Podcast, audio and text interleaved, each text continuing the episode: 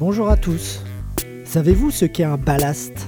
C'est ce qui permet de faire monter ou descendre un sous-marin. On le remplit d'eau pour couler, on le gonfle d'air pour remonter à la surface. Cette invention n'est pas sortie de la tête d'un ingénieur, mais de celle d'un cachalot. Au XVIIIe siècle, la pêche à la baleine bat son plein. C'est un massacre terrible. On les chasse et on les tue pour leur graisse, unique moyen de s'éclairer alors. À part les torches enflammées, bien sûr. Au début du XIXe, avant Haussmann et l'arrivée des becs de gaz, on illumine même les rues avec ce moyen. Cette graisse, issue de la peau de la baleine, pleine d'oméga 3 d'ailleurs, est épaisse comme de l'huile de palme. Dans la tête du cachalot, il y a un organe appelé organe du spermacétie, ou melon, chez les autres cétacés. Il est nommé ainsi car il est rempli de liquide blanc. À l'époque, on croyait que c'était du sperme. Ce spermacétie est liquide à partir de 30 degrés et figé à 0 degrés Celsius. C'est la différence de densité de ce liquide qui permet au cachalot de sonder ou de remonter sans effort et ainsi atteindre des profondeurs abyssales. Une fois raffiné, le spermacétie devient une huile très fine et fluide. Le plus fluide lubrifiant connu à l'époque. Cette huile est donc utilisée en horlogerie jusqu'à la fin du 19e et l'invention de l'huile jurassienne. J'ai vu écrit, sur la facture d'une montre des années 50, que la montre en question nécessitait une révision par an. Quel horloger charlatan peut conseiller une telle fréquence de révision? C'est la première chose qui m'est passée par la tête. J'ai montré cette facture à Jean-Louis Strack pour avoir son avis. Il m'a raconté qu'à l'époque de son grand-père et de son père, lorsqu'ils étaient horlogers, les montres devaient être révisées bien plus régulièrement qu'aujourd'hui, et ce pour deux raisons. La première, c'est l'étanchéité. Si la montre n'est pas suffisamment étanche, de l'eau et des corps étrangers rentrent dans le boîtier et altèrent son fonctionnement. La deuxième raison est la lubrification plus les huiles sont fines et gardent leurs propriétés lubrifiantes dans le temps, plus les révisions peuvent s'espacer. En effet, les huiles utilisées par les horlogers jusque dans les années 70 étaient de bien moindre qualité que celles d'aujourd'hui. Elles avaient tendance à se figer rapidement et à devenir collantes. On dit d'ailleurs, d'une montre ancienne qui nécessite une révision, qu'elle est collée. Les anciens utilisaient donc deux huiles, la jurassienne pour lubrifier les pendules et les montres de poche, les gros mouvements en général, et une autre pour les montres de poignet.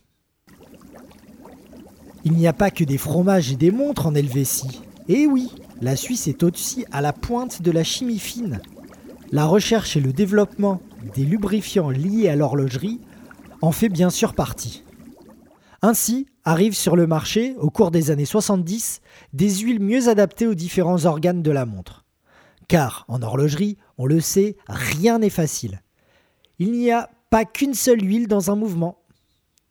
Plus la pièce tourne vite, plus l'huile utilisée doit être fine. Les éléments de la montre sont donc lubrifiés avec des produits qui ont une viscosité adaptée à leur fonction. Par exemple, le pivot de balancier nécessite une huile très fine, et les fonctions de mise à l'heure par contre doivent être lubrifiées avec une huile moins fluide.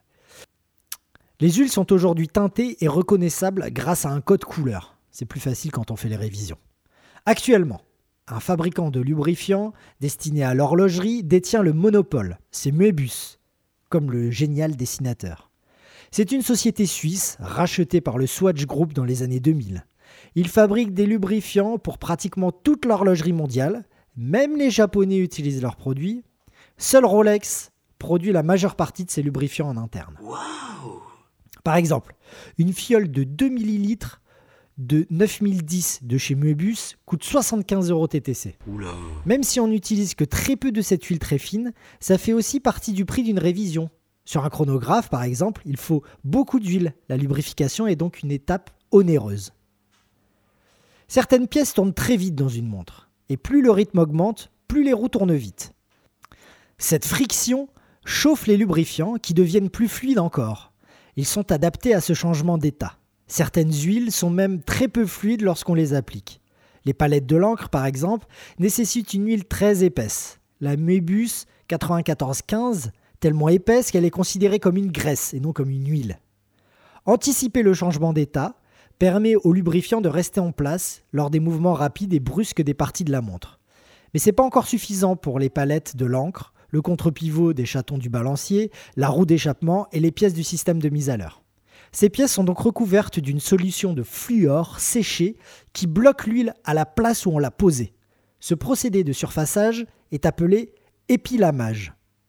Le fluor est un élément chimique qui est très connu et très utilisé.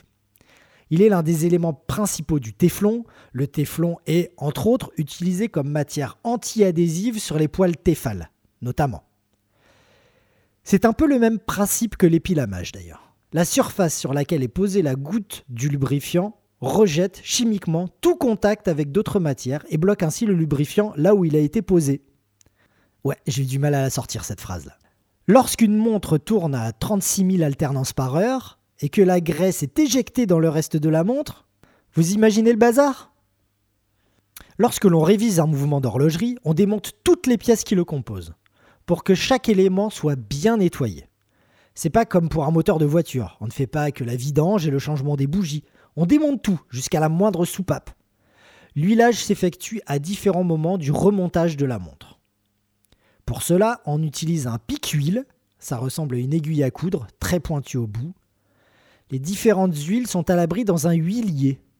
L'huilier est une boîte regroupant plusieurs petits godets très peu profonds, presque plats, remplis de différentes huiles. Pour avoir une petite goutte, on plonge le pic-huile près du bord du récipient et pour une grosse goutte, on va chercher au centre où la quantité d'huile est plus profonde. Le bout du pic-huile aussi peut être plus ou moins gros pour emmagasiner plus d'huile par capillarité. On dépose ensuite la goutte à l'endroit voulu. La taille de la goutte dépend de l'appréciation de l'horloger. Il n'y a pas vraiment de règle. C'est l'expérience qui parle.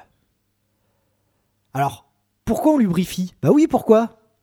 La différence de dureté entre les rubis, j'en parlerai d'ailleurs dans un prochain épisode, la différence de dureté entre les rubis, le laiton et l'acier devrait suffire à ce que les pièces ne s'usent pas.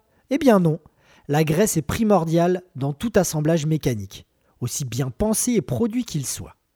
En horlogerie, les dimensions sont trop petites et les forces en mouvement trop faibles pour avoir une lubrification totale comme dans les moteurs de voiture. La lubrification permet aux pièces mécaniques en mouvement de ne pas s'user. La science des frottements et de l'usure est appelée tribologie. L'huile peut quand même disparaître dans un mouvement. Elle s'évapore ou glisse ailleurs dans la montre, et dans ce cas, la montre continue de très bien fonctionner la plupart du temps. Mais sans gras, les pièces se touchent, provoquant de l'usure adhésive et des micro-soudures apparaissent entre les pièces. Ça s'appelle aussi le grippage. L'usure abrasive intervient aussi et fait prendre du jeu aux axes, ce qui est très problématique dans un mouvement où un dixième de millimètre devient vite une distance considérable. Au fil du temps, la recherche de lubrifiants à plus grande durée de vie et de traitement de surface ont contribué au fait qu'aujourd'hui, une montre étanche n'a besoin d'une bonne révision que tous les 10 ans et non une fois par an, comme dans les années 60. Désormais, les cachalots ne sont chassés que pour faire des sushis et l'huile des horlogers est devenue synthétique. Merci de m'avoir écouté. À bientôt sur Horlogerie Fine. Vous pouvez retrouver plus d'informations sur mon site internet www.paulbouissou.fr.